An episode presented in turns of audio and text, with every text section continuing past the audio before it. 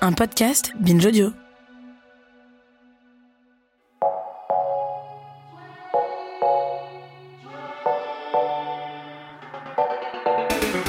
Depuis la publication du référentiel FLI, Français langue d'intégration en 2011, l'égalité des femmes et des hommes est présentée comme une valeur à travailler avec les personnes étrangères hors Union européenne dans le cadre de leur formation linguistique obligatoire.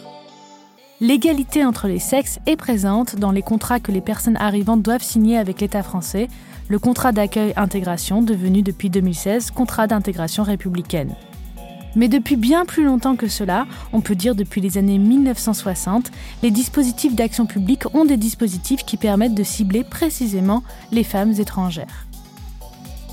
A priori, pas de problème. Reconnaître l'égalité femmes-hommes comme une valeur de la République française, on peut s'en réjouir. Enseigner les dispositifs de loi qui peuvent apprendre aux femmes leurs droits, c'est important. Mais on peut se demander ce que vient faire le français là-dedans. Enseigne-t-on l'égalité femmes-hommes comme on enseigne une langue? Peut-on enseigner l'égalité femmes-hommes par l'enseignement de la langue française? À la fin de l'épisode, je vous reparlerai de notre projet de livre collaboratif avec Maria Candéa et avec vous, chères auditrices et chers auditeurs, et de la manière d'y participer.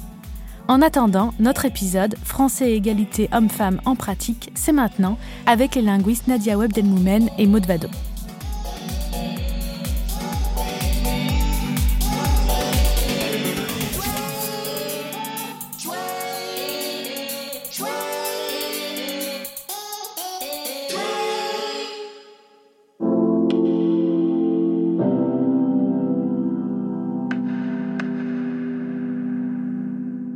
Nadia Webdelmoumen est spécialiste du thème de notre épisode en pratique puisqu'elle a travaillé en thèse sur le volet linguistique du contrat d'accueil au prisme du genre. Maud Vado, qui a travaillé sur le dispositif dit FLI français langue d'intégration, a elle aussi étudié cette question des rapports entre genre et intégration. Elles nous disent pourquoi ce sujet les a attirés.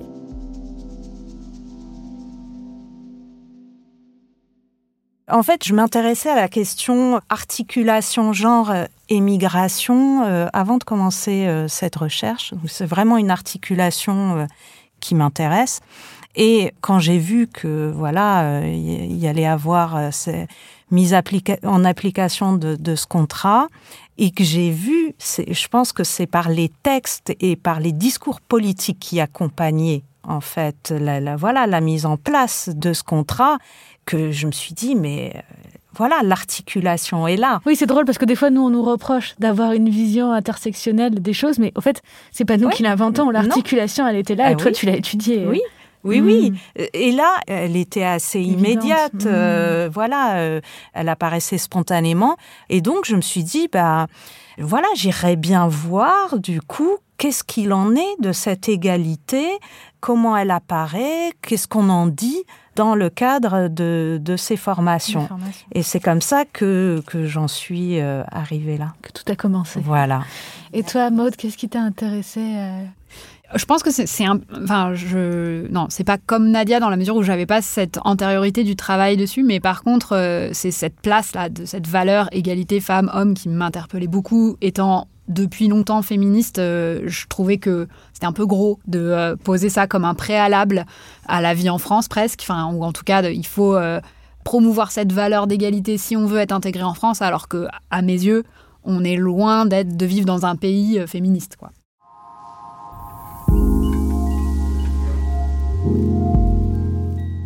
J'ai demandé à Nadia Webdelmoumen en quoi consistait son travail de thèse, s'il s'agissait d'observer des différences dans l'enseignement du français langue d'intégration aux femmes et aux hommes.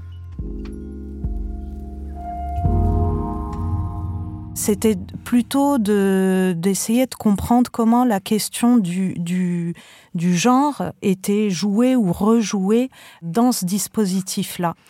Et donc, euh, oui, euh, on, déjà, on observe euh, une division peut-être de l'espace et aussi du temps, parce que moi, ce que j'avais observé, c'est que il y avait des cours de la journée et des cours du soir, des cours en journée destinés donc aux personnes qui n'avaient pas un contrat de travail, et euh, des cours euh, du soir qui étaient davantage destinés à des personnes qui avaient un contrat de travail. On retrouvait majoritairement en journée des femmes et euh, le soir majoritairement des hommes, voilà, dans les cours, cours du soir. Donc il y a une, une répartition, voilà, sexuée peut-être, si je puis dire, qu'on peut observer.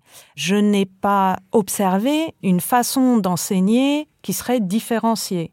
Le rapport, il va être différencié dans la relation, peut-être, pas dans le contenu, en fait, pas au niveau du, du, contenu pédagogique. Par contre... Dans la relation des personnes formatrices aux personnes apprenantes. Voilà. Ce qui va se jouer, par exemple, dans une salle où, euh, voilà, euh, je sais pas, euh, une stagiaire qui ne va pas vouloir, euh, par exemple, s'asseoir à côté euh, d'un stagiaire, et donc, qu'est-ce que ça va engager comme discussion Voilà, c'est plus de cet ordre-là.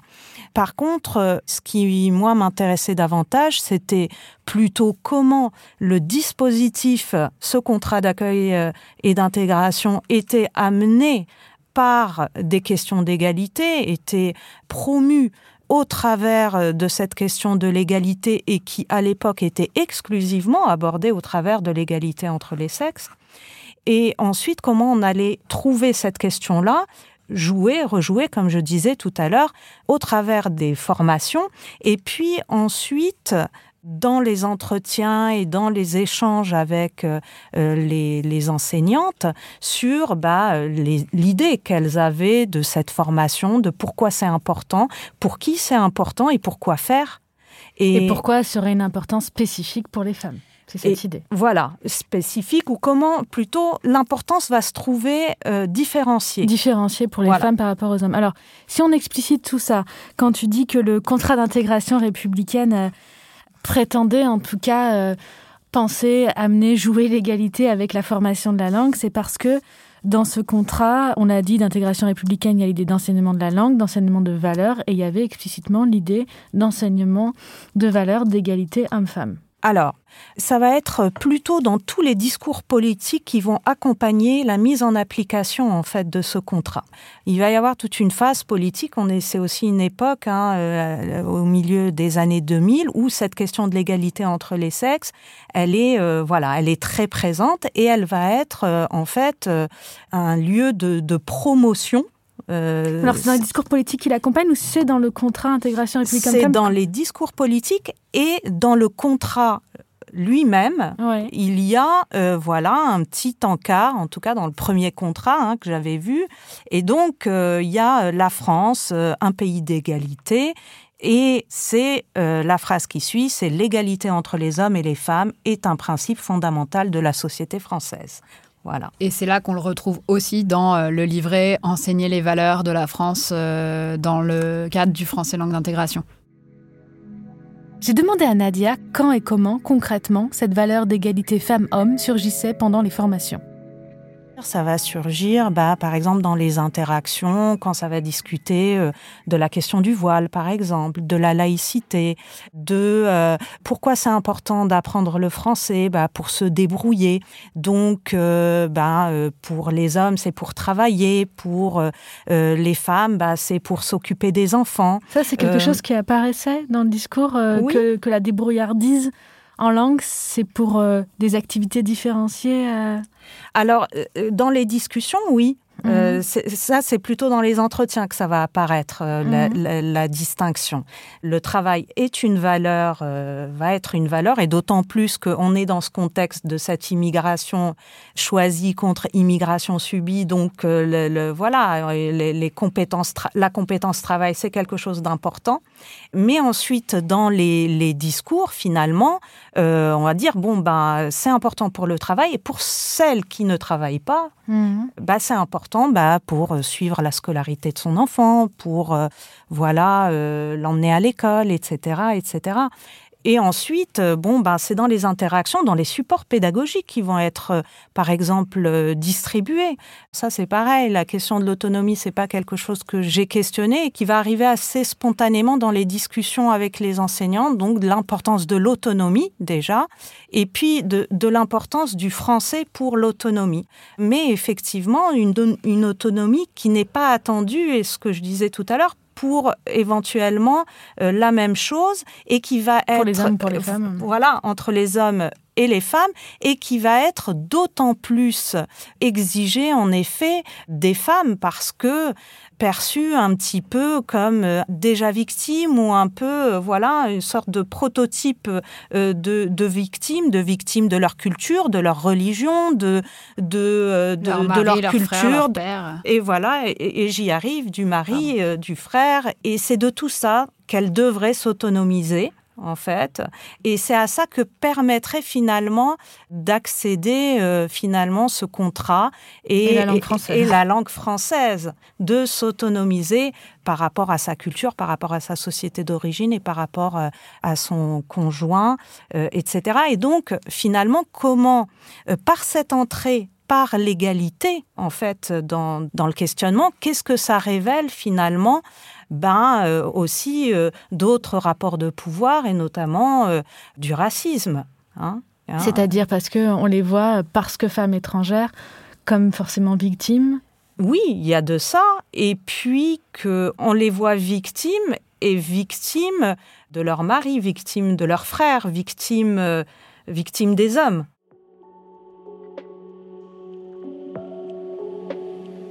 Il ne s'agit pas de nier qu'il existe des violences que subissent les femmes dans le cadre privé familial. C'est même un haut lieu de violence. Mais il faut souligner que cette formation ne parle de sexisme que dans le cadre privé, uniquement dans les foyers de personnes étrangères, et laisse de côté toutes les questions de l'inégalité au travail, la différence de salaire par exemple, ou plus généralement dans la vie publique et politique. Cela conduit à individualiser les problèmes. Et ça, on peut penser que ça responsabilise les individus, mais comme on l'a dit dans le premier volet, c'est aussi un moyen de se défausser sur l'individu, comme si le fait de ne pas subir le sexisme était un simple choix de volonté individuelle de la part des femmes étrangères. Maud Vado rebondit sur cette idée de perception a priori des femmes étrangères comme victimes. Et toujours plus victimes que les autres femmes. Parce qu'en fait, c'est ça, moi je pense, c'est là que je rejoindrai le, terme de, racisme et de, voilà, de traitement différencié. C'est que dans cette, euh, la manière dont est argumenté euh, cette euh, valeur d'égalité entre les femmes et les hommes, toujours dans ce même livret-là, il y a une construction en miroir de, voilà, en gros, en France, tout va bien sur ce plan. Mais par contre, euh, c'est la valeur la moins bien comprise en formation par les personnes. Ça, c'est une citation euh, peut-être un petit peu, euh, voilà, d'après ma mémoire, mais du livret. Mmh. Donc en disant que cette question des rapports entre les hommes et les femmes, c'est le pire problème qu'on a avec les personnes immigrées, en fait, pour le dire avec les termes de l'institution. Alors en fait, ce que vous dites, c'est que, encore une fois, quelque chose qu'on pourrait penser bien, bah oui, enseigner les valeurs d'égalité homme-femme pour n'importe qui, c'est plutôt intéressant ce que vous dites, si je comprends bien, c'est que cet enseignement-là, en tout cas l'esprit derrière cet enseignement et même la pratique de cet enseignement est problématique parce qu'il révélerait à la fois une hypocrisie en mode euh, pour les personnes qui ont la cité française, il n'y a pas de souci dans les rapports euh, femmes-hommes. Et, euh, et, aussi un racisme parce qu'on présupposerait tout le temps que les personnes étrangères, elles auraient des gros problèmes dans ces rapports-là. C'est bien ça l'idée. C'est ça, que toutes les femmes seraient victimes et tous les hommes seraient agresseurs, et surtout que toutes les femmes, du coup, euh, immigrées, puisque là il s'agit de ça, mais du coup ça revient quand même beaucoup à désigner certains migrants, donc on pourrait dire racisés en fait, mmh. sont euh, plus victimes que les femmes non racisées, et les hommes euh, racisés sont plus agresseurs que les hommes non racisés et que, en fait, dans les discours sur l'égalité, finalement, ce qu'on va retenir à la fin, c'est qu'il ne s'agit pas finalement d'égalité entre les femmes et les hommes. C'est pas de ça tant qui est discuté. C'est l'égalité entre les femmes immigrées et les femmes non immigrées souvent la comparaison, elle est celle-là. Euh, la, notion d'égalité, c'est pas, elle n'est pas exprimée, en tout cas euh, politiquement, dans tous les messages qui vont accompagner, euh, voilà, la mise en place de, ce dispositif, ou, même dans, dans les formations, dans le sens égalité femmes-hommes, mais plutôt dans les, ces femmes doivent ressembler aux femmes mmh. françaises. Ah ouais.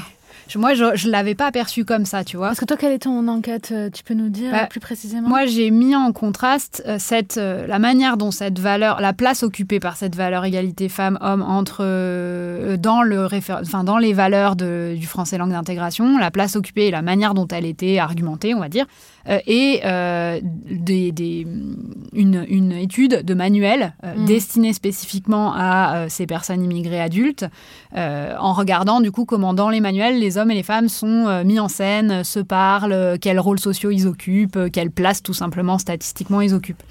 Et moi, du coup, je trouve ça intéressant la, manière, l'analyse que tu en fais, parce que moi, j'a- j'aurais plutôt dit, en me limitant au livret, qu'on avait une volonté de dire, voilà, l'autorité parentale est conjointe, les hommes et les femmes sont égaux, etc. Et que du coup, un peu une injonction à dans votre couple et votre famille, vous ne devez pas vous laisser marcher sur les pieds et euh, inversement, vous ne devez pas marcher sur les pieds de votre femme. Mhm. Mais que par contre, bon, la comparaison avec euh, ce qui se passe ailleurs ou la mise à, à égalité euh, des femmes racisées et des femmes non racisées, je l'ai pas vu argumenter dans le livret de cette manière-là. Mais je comprends bien ce que tu veux dire malgré tout. hein. C'est plus en C'est fait, comme un modèle à re- à- auquel Voilà. ressembler. c'est que souvent la comparaison, elle va se faire. euh, bon, alors j'ai Toi, c'est dans les rencontré discours des personnes qui, appliquent ces livrets en quelque sorte. et dans les discours politiques Mm, mm, aussi. Mm, mm. Dans les discours politiques, il y a toujours un niveau, euh, voilà, il y a le, le- la, la valeur égalité entre les sexes, et ensuite la manière dont elle est argumentée, euh, c'est pour viser finalement à dire les femmes de l'immigration doivent ressembler aux, femmes En tout françaises. cas, et puis à, l'idée qu'on se fait aussi Si, euh, oui, à la construction qu'on fait des femmes françaises. bien sûr. Et si on revient au français, qu'est-ce que le français vient faire là-dedans? Eh ben, plein de choses apparemment.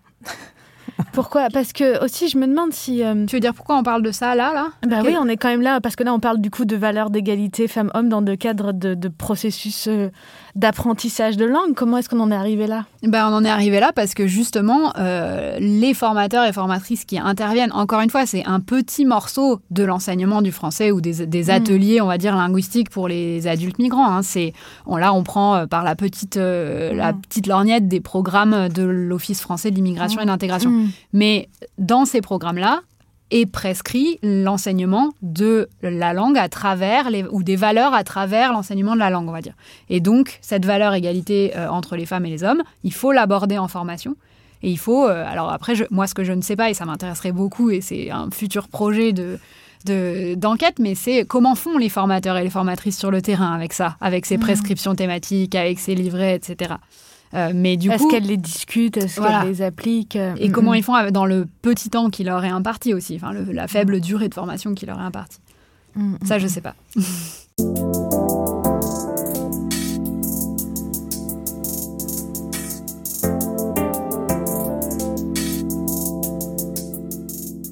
Quel est le rôle de la langue dans tout ça? Vous voyez, je n'arrête pas de buter sur cette question. Dans l'avant-propos du référentiel de français langue d'intégration, on peut lire, je cite, La langue détermine la façon de raisonner des peuples et le regard qu'ils portent sur le monde. La langue est aussi le vecteur de la culture et elle seule permet d'appréhender le sens de valeurs difficilement transmissibles dans les langues d'origine. Fin de la citation. Ce passage a été très contesté par les linguistes à l'époque de la sortie du référentiel. Il n'est pas complètement faux, mais il est trop simpliste. Les rapports entre langue et culture, entre langue et pensée sont très complexes et dynamiques. Ni la langue ni la culture ne sont des objets figés et achevés, et encore moins la pensée, qui est parfois piégée par la langue, mais qui sait aussi tricher et négocier avec la langue. Tricher la langue, disait Barthes. Le linguiste Dominique Huck revient sur ce qui pose problème dans cette vision de la langue dans une émission de France Culture, Le français langue d'intégration à quel point, signé Abdelak El Idrissi en 2012. Lorsqu'on lit cela, on se dit ben, qu'on est transporté dans les années 50 avec des thèses très complexes à défendre, où effectivement la pensée et la langue seraient tellement étroitement liées que l'une conditionnerait l'autre. Et en quelque sorte aussi, on est dans une logique très fermée. D'une part, d'autre part, ça voudrait dire aussi que si on lit ce texte d'une façon, comment dire, un peu au premier degré, sans y prêter plus euh, d'attention, qu'effectivement, il n'y aurait pas d'autre salut que par l'apprentissage de la langue, et ce serait une espèce de préalable à toute autre chose, ce qui serait plus qu'inquiétant. Ça signifie que ceux à qui ça s'adresse, ce seraient des étrangers qui seraient tellement dissemblables qu'ils auraient des valeurs qui seraient tout à fait différentes de celles qui ont lieu cours en France, comme si effectivement tout était différent chez les personnes qui viennent ici. Et que toutes ces différences seraient ensuite euh, levées par euh, l'apprentissage de la langue et par un apprentissage à la fois des normes, à la fois sociales, des normes morales, des normes de droit, des normes, etc. C'est un texte qui rend encore plus étrange l'étranger, plus différent, plus autre qu'il ne l'est probablement, comme si effectivement euh, l'étranger était nécessairement à 100 000 lieues de nous, ce qui est d'une certaine façon quand même un réel problème. On voit à quel point cette idée d'un enseignement des valeurs d'égalité femmes-hommes, qui paraît a priori être une bonne chose, peut être problématique selon le dispositif dans lequel elle s'inclut. J'en parle avec mes invités.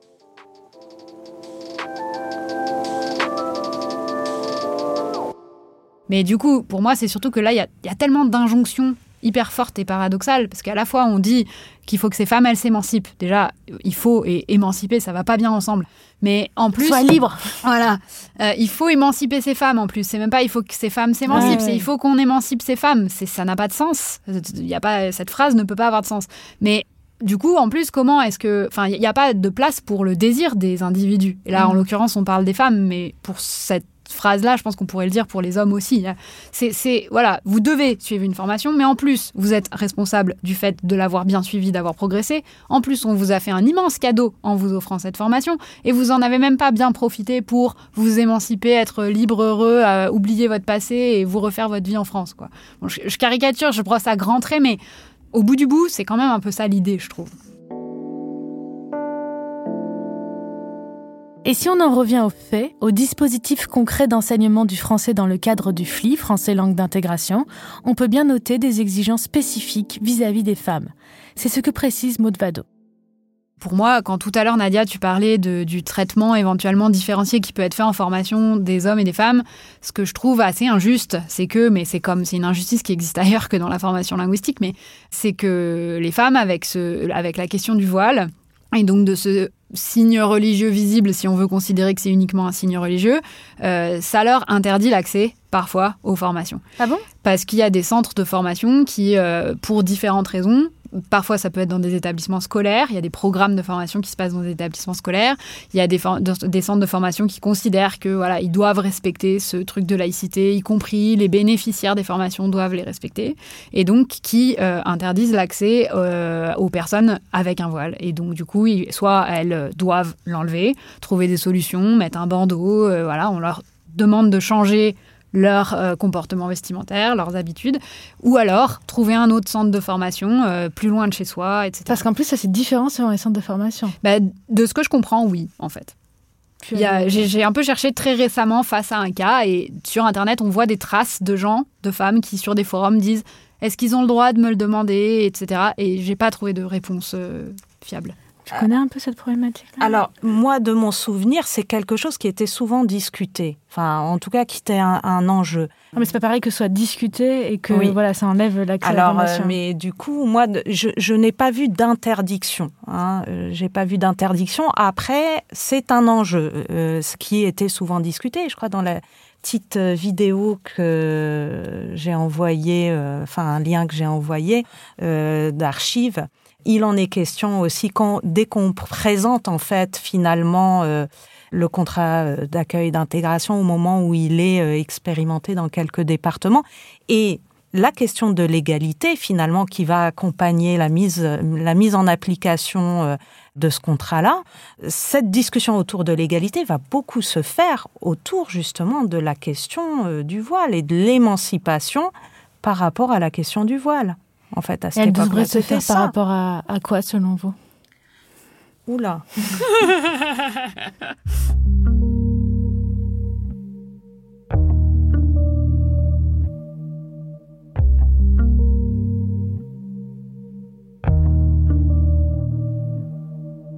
Dans cet épisode, on a vu la différence entre théorie et pratique. En théorie, enseigner des valeurs comme l'égalité femmes-hommes, en même temps que la langue, pour des personnes étrangères qui désirent s'établir en France, ça semble très pertinent. En pratique, on voit qu'une telle idée dans les dispositifs légaux existants du FLI français langue d'intégration, comme le contrat d'intégration républicaine, peut être problématique. Notamment parce qu'elle délivre des injonctions contradictoires, parce qu'elle enferme les femmes concernées dans une vision homogénéisante qui peut rapidement être contre-productive, et parce qu'elle véhicule une vision trop simpliste de la langue. Et pour finir, on pourrait noter qu'on a parlé des femmes, mais qu'on aurait pu faire aussi un épisode en pratique sur l'enseignement du français aux enfants et sur l'idée d'intégration des enfants étrangers par la langue française dans l'école française. Une référence importante et récente à ce sujet, c'est le livre de Catherine Mendoza Dias, Brahim Azawi, Fatima Shnan Davin, Allophonie, Inclusion et langue des enfants migrants à l'école aux éditions Lambert Lucas en 2019. Et si vous voulez une référence littéraire, je vous conseille le très beau livre de Mehdi Charef, Rue des Pâquerettes aux éditions Hors d'atteinte. Mehdi Charef est un amoureux de la langue française et il parle très bien de ce que l'école lui a apporté, mais aussi de la menace qui pesait sur lui à l'école. Je le cite Lorsque sa grande porte s'ouvre en fin de journée, on ne la quitte pas en marchant. On se sauve sans se retourner, car son cri, car son message nouveau et violent à l'adresse des enfants de notre âge, c'est Intègre-toi ou crève.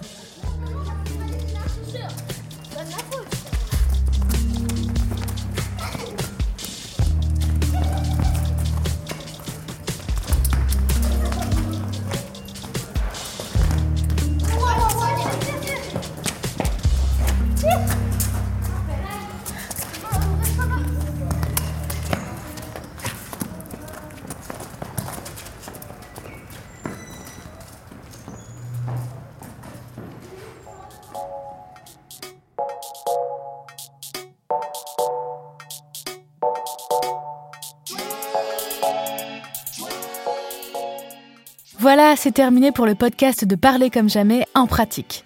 Je vous rappelle que Parler comme jamais est un podcast de Binge Audio réalisé en partenariat avec les éditions Le Robert. Parler comme jamais est un podcast présenté et animé par Laëlia Véron et réalisé avec la collaboration scientifique de Maria Candéa, enregistré et monté par Adèle Itel Elmadani qui est vraiment très très investie dans notre podcast. Merci Adèle. Je voulais vous parler un peu plus du livre qu'on va sortir, Maria Candéa et moi-même, à l'automne 2021 aux éditions Le Robert. On voudrait que ce livre soit une continuation des discussions qu'on a pu avoir autour du podcast. On va reprendre certaines des questions, des demandes de précision à propos des épisodes qu'on a pu nous poser par mail ou sur les réseaux sociaux.